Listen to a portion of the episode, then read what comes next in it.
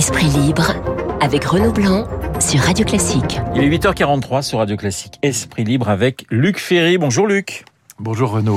Alors évidemment, euh, on va parler euh, du, euh, du Covid et puis de cette nouvelle idée qui est d'instaurer un pass vaccinal en entreprise. Les débats sont importants. Jean Castex rencontrera aujourd'hui les partenaires sociaux. Et cette petite phrase d'ailleurs de vendredi de, de, de Jean Castex, ce n'est plus possible parlant des non vaccinés. Est-ce que vous vous avez finalement aujourd'hui beaucoup plus de crainte qu'il y a quelques jours sur euh, sur l'évolution euh, du Covid. Et la deuxième question, est-ce que vous pensez que la campagne électorale euh, va être profondément bouleversée par le Covid? Je parle pas forcément des discours des uns et des autres, mais sur l'organisation même de la vie démocratique de notre pays. Ah, sur l'organisation, c'est possible. Les grands meetings risquent d'être interdits ou en tout cas impossibles à mener dans des conditions sanitaires satisfaisantes. Ça, c'est très possible. Mais bon, ça, ça n'empêchera pas les gens de gauche de rester à gauche et ceux de droite de rester à droite et du centre au centre, etc. Donc euh, je suis pas sûr que ce soit tellement bouleversant. En revanche, euh, sur les entreprises, moi je comprends les chefs d'entreprise qui disent c'est pas notre rôle de, de faire, euh, de vérifier les passes à l'entrée. Bon, euh, c'est vrai que c'est c'est de leur demander une charge supplémentaire qui est assez considérable. En même temps, on voit bien que si on veut éviter les confinements, si on veut éviter des mesures qui seraient sur le plan économique assez catastrophiques pour les entreprises justement, elles doivent s'associer à ce à ce travail. Voilà, c'est les deux argumentations sont défendables, mais il me semble qu'au total, les pays qui ont euh, pris des mesures sanitaires très fortes sont les pays dans lesquels, paradoxalement, l'économie se porte le mieux. Les pays qui n'ont pas confiné sont des pays dans lesquels l'économie s'est effondrée, paradoxalement, parce que euh, en vérité, quand euh, les contaminations augmentent, les gens euh, n'achètent pas, les gens restent chez eux, les gens ne consomment pas, les gens sont terrorisés, et donc c'est pas bon non plus pour l'économie.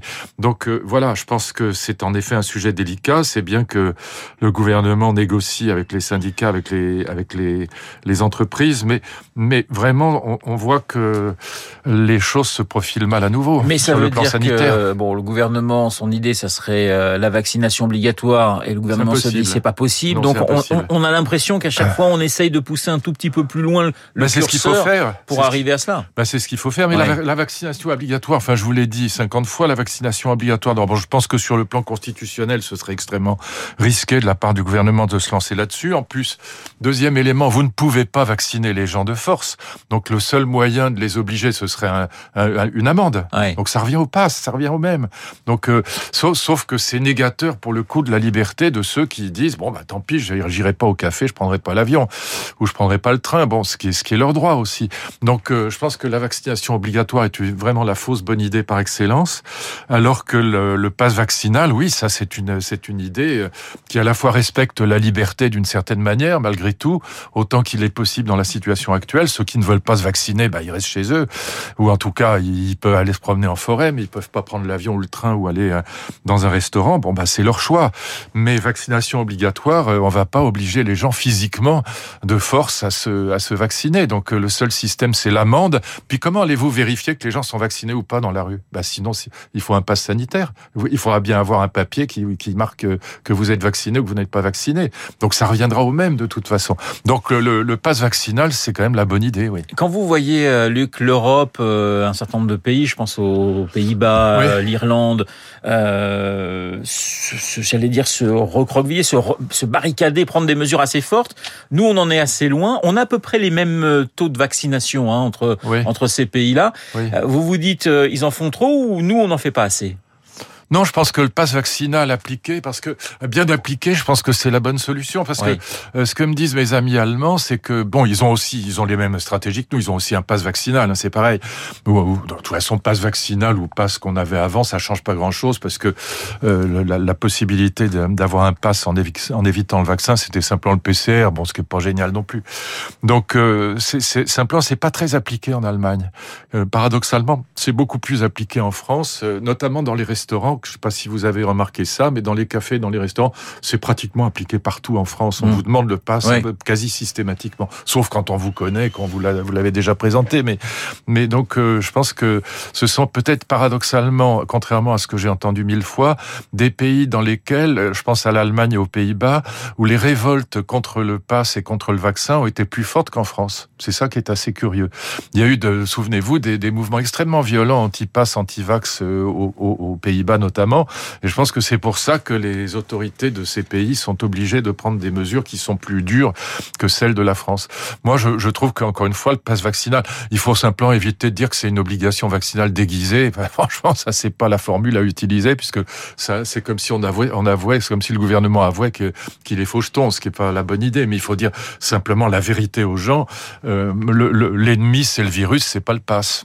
Noël va être quand même assez, euh, assez morose et compliqué Oui. euh, À nouveau, oui. À nouveau. C'est pas la première fois, mais c'est c'est vrai que c'est pénible. Oui. C'est pénible. euh, on parlera politique dans, dans un instant, mais sur la signification de la, la fête de Noël, euh, Luc, euh, qu'est-ce qu'on peut dire malgré ce, ce Noël qui va être très particulier une fois de Ah, plus? C'est assez amusant de voir comment l'Église, enfin comment la chrétienté, avant même l'apparition d'un pape, a, a phagocyté, à proprement parler, des, des fêtes païennes ou des fêtes religieuses, mais d'autres religions. Par exemple, Pâques, c'était Pessa, c'était une fête juive, bon, qui d'ailleurs existe toujours. Mais pour Noël, il faut No- Noël, donc ça vient de nativitas. L'étymologie de cette fois-ci est la bonne. Donc la nativité, ça fête, hein, comme on sait, la naissance de Jésus. Mais en fait, ça va être euh, fixé au IVe siècle seulement, la, naissance de Jésus. On n'avait aucune idée de, la date de naissance de Jésus. D'ailleurs, beaucoup de gens pensaient que c'était plutôt au printemps. Et en fait, ce que la chrétienté va faire, les autorités chrétiennes, c'est de phagocyter trois fêtes qui avaient été par Aurélien au IIIe siècle rassemblées le 25, le 24 décembre, au solstice d'hiver entre le 24 et le 25. Il y avait les, il y avait les, les Saturnales, les fêtes donc de, de Saturne, le dieu du temps, Chronos des, des Grecs. Il y avait une fête de Mitra qui était aussi un dieu du soleil. Et puis il y avait la, la fête de Sol Invictus, le soleil invaincu. Et ça voulait dire quelque chose. Ces trois fêtes, en vérité, elles, elles avaient, euh, elles avaient une signification. C'est que beaucoup de, de croyances populaires s'imaginaient que bah, l'hiver c'était la, la mort du soleil puisque les jours euh, raccourcissent, le soleil est moins présent, et donc on, on- on se disait, bah, est-ce qu'il va renaître ce fichu soleil? Est-ce que le dieu du soleil va revenir? Et donc euh, la fin du, du solstice euh, d'hiver, et donc le moment où les jours commencent à rallonger, oui. c'est la victoire, c'est Sol Invictus, le soleil invaincu, c'est le moment où le soleil commence à revivre. Et la- la- l'intelligence de la, enfin, l'intelligence, c'est vraiment de, c'est de la, la stratégie politicienne d'une certaine manière, c'était de phagocyter ces trois fêtes parce qu'elles étaient déjà bien en place et on offrait déjà à l'époque, non pas des sapins, mais malgré tout des, plantes vivaces qui elles aussi avaient résisté à l'hiver. Voilà. Et donc, euh, les on offrait aussi dans les Saturnales, par exemple, des cadeaux aux enfants. Donc, c'est vraiment une fête euh. Et l'intérêt pour l'Église, pour la chrétienté, c'était bah, que, que cette, ces cérémonies étaient déjà là, que les fêtes étaient déjà là, que les cadeaux, la, tradition des cadeaux était déjà là. Bah, il suffisait de s'en emparer pour que, du coup, euh, la, la chrétienté en profite. Alors, l'idée d'Aurélien, de l'empereur Aurélien, et c'était aussi une idée tout à fait intéressante sur le plan politique, c'était en rassemblant les Saturnales, euh, la fête de Sol Invictus et puis la fête de Mitra, c'était d'essayer de rassembler, d'unifier sur le plan culturel l'ensemble de l'Empire romain. Voilà. Donc c'est vraiment une histoire Ouais. de cette. euh, Alors après, évidemment, aujourd'hui, c'est devenu la fête euh, de la donc naissance de Jésus. a- après, euh, donc on est au quatrième siècle, c'est ça? Après Constantin, siècle. après Théodose, Voilà. après les premiers empereurs chrétiens. Voilà. Exactement. Ouais. C'est au quatrième siècle qu'on va. C'est au troisième siècle qu'on va rassembler les trois fêtes païennes, que Aurélien va rassembler les trois fêtes païennes, et c'est au quatrième siècle que la chrétienté va s'emparer de cette idée de, de célébrer euh, la naissance de Jésus à la place de ces trois fêtes païennes. Voilà, bah, vous avez. Ah, C'est assez malin comme comme stratégie. Et ça vaut presque toutes les fêtes chrétiennes sont des phagocytages de fêtes anciennes. C'est assez amusant de voir comment l'Église a, a stratégiquement euh, eu l'idée de, de profiter de ce qui existait déjà pour pour euh, repeindre, si je puis dire, aux couleurs de la chrétienté des fêtes qui n'étaient absolument pas chrétiennes. On va quitter euh, Noël, euh, les païens, les chrétiens. On va revenir à la politique euh, d'aujourd'hui. C'est moins drôle. c'est- un autre style, c'est un autre plaisir, avec notamment Christiane Taubira qui envisage, hein, qui envisage, tout est dans le envisage, de, de, de, de se présenté.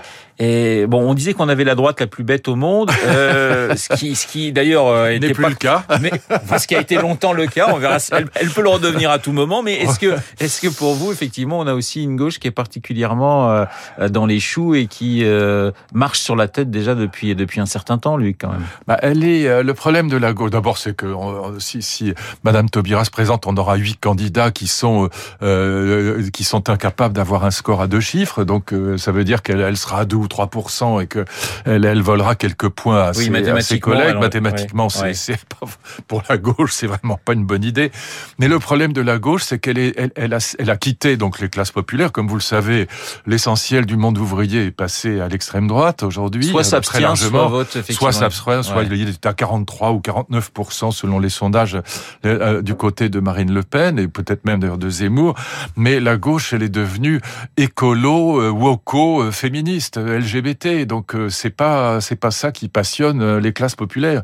Le monde ouvrier, c'est pas ça son son, son, souci. Son souci, c'est le pouvoir d'achat, c'est les quartiers, l'atomisation des quartiers, c'est c'est l'islamisme, c'est l'idée du grand remplacement, quoi qu'on en pense. C'est c'est le sentiment du déclin de la France et du déclin de, des classes populaires. Donc voilà, c'est pas c'est pas avec le wokisme ou même l'écologie qu'on va séduire les classes populaires. Donc la gauche qui autrefois était une gauche sociale est devenue une gauche sociétale et en plus elle est émiettée comme jamais. Et donc et en plus elle est en désaccord sur tout. Quand euh, vous citiez tout à l'heure cette tribune du Monde qui appelle à l'unité, mais l'unité sur quoi? Ils sont en désaccord sur l'Europe, ils sont en désaccord sur le nucléaire, ils sont ah, en désaccord entre les sociaux-démocrates et Mélenchon, c'est le grand écart. Ah bah c'est le grand écart euh, euh, à la limite beaucoup plus qu'avec la droite pour les ouais. sociaux-démocrates donc ou qu'avec Macron. Et donc ça ça n'a cette idée d'unité n'a absolument aucun sens sur le fond. Alors, je comprends qu'ils veulent l'unité pour essayer d'exister sur le plan électoral, mais sur le fond, quand on est en désaccord absolument sur tout, je vois pas quel, est le, quel serait le programme commun de la gauche aujourd'hui. Et ça donc, cette perte, ça n'a pas de sens. Luc, voilà. cette perte d'ADN, c'est catastrophique. Cette perte d'ADN de ce qui était la gauche, ça fait le jeu forcément de l'extrême droite? Oui, enfin, c'est surtout le fait que le centre soit au pouvoir qui fait le jeu de l'extrême droite. Moi, je le dis depuis depuis quatre ans. Je pense que le centre euh, au pouvoir, ça installe. Et c'est pas la question du talent ou de l'absence de talent des centristes. C'est pas le problème. Il y a des centristes évidemment talentueux. C'est pas ça que je mets en question. Mais le centre au pouvoir fait mécaniquement monter l'extrême droite. C'est quand même la première fois en France que l'extrême droite est à 35% des, ouais. des, des, intentions de vote. C'est quand même, c'est quand même un vrai problème. Il faut se demander pourquoi. Bah, c'est parce que, euh, en effet, je parlais du monde ouvrier. Alors pas en sa totalité, mais en fait une très grande partie. Les, malheureux qui ont la, la malchance d'habiter dans des quartiers qui sont aujourd'hui en état de terreur, où les trafiquants et les islamistes font régner la terreur, eh bien, les, malheureux ne se sentent pas représentés par un, un centre mollasson euh, qui, qui crée un parti qui s'appelle Ensemble Citoyen. Enfin, faut quand même oser avoir un truc aussi plat. Enfin, comment est-ce qu'on peut inventer un nom aussi plat que Ensemble Citoyen Enfin, franchement, on chercherait le truc le plus plat, euh, le, moins sexy possible, on dirait Ensemble Citoyen. Bon, euh, c'est vraiment d'une banalité. Bon, et donc ce centre-là ne représente pas les classes populaires, ne représente pas les gilets jaunes. Bon, et donc euh, il y a là un vrai vrai problème. Et je pense qu'il faut. Et c'est pour ça que je dis que l'effondrement de la gauche n'est pas une bonne nouvelle, y compris pour moi qui suis pas de gauche, parce que le, débat centre-extrême est, est, mortifère pour le pays. Et il faut qu'on retrouve. Alors heureusement la droite est là, elle est revenue, mais il faudrait qu'en face d'elle il y ait une, une, une gauche qui soit pas en train de s'effondrer. Oui, écoutez, rendez-vous donc le 15 janvier. On saura à ce moment-là ce que décide Christiane Taubira. Merci Luc, je vous souhaite d'excellentes fêtes. À vous aussi. Et un joyeux Noël. Cher Renaud, merci il à vous. est 8h56. Dans un instant, nous allons retrouver Lucille Bréau, son journal.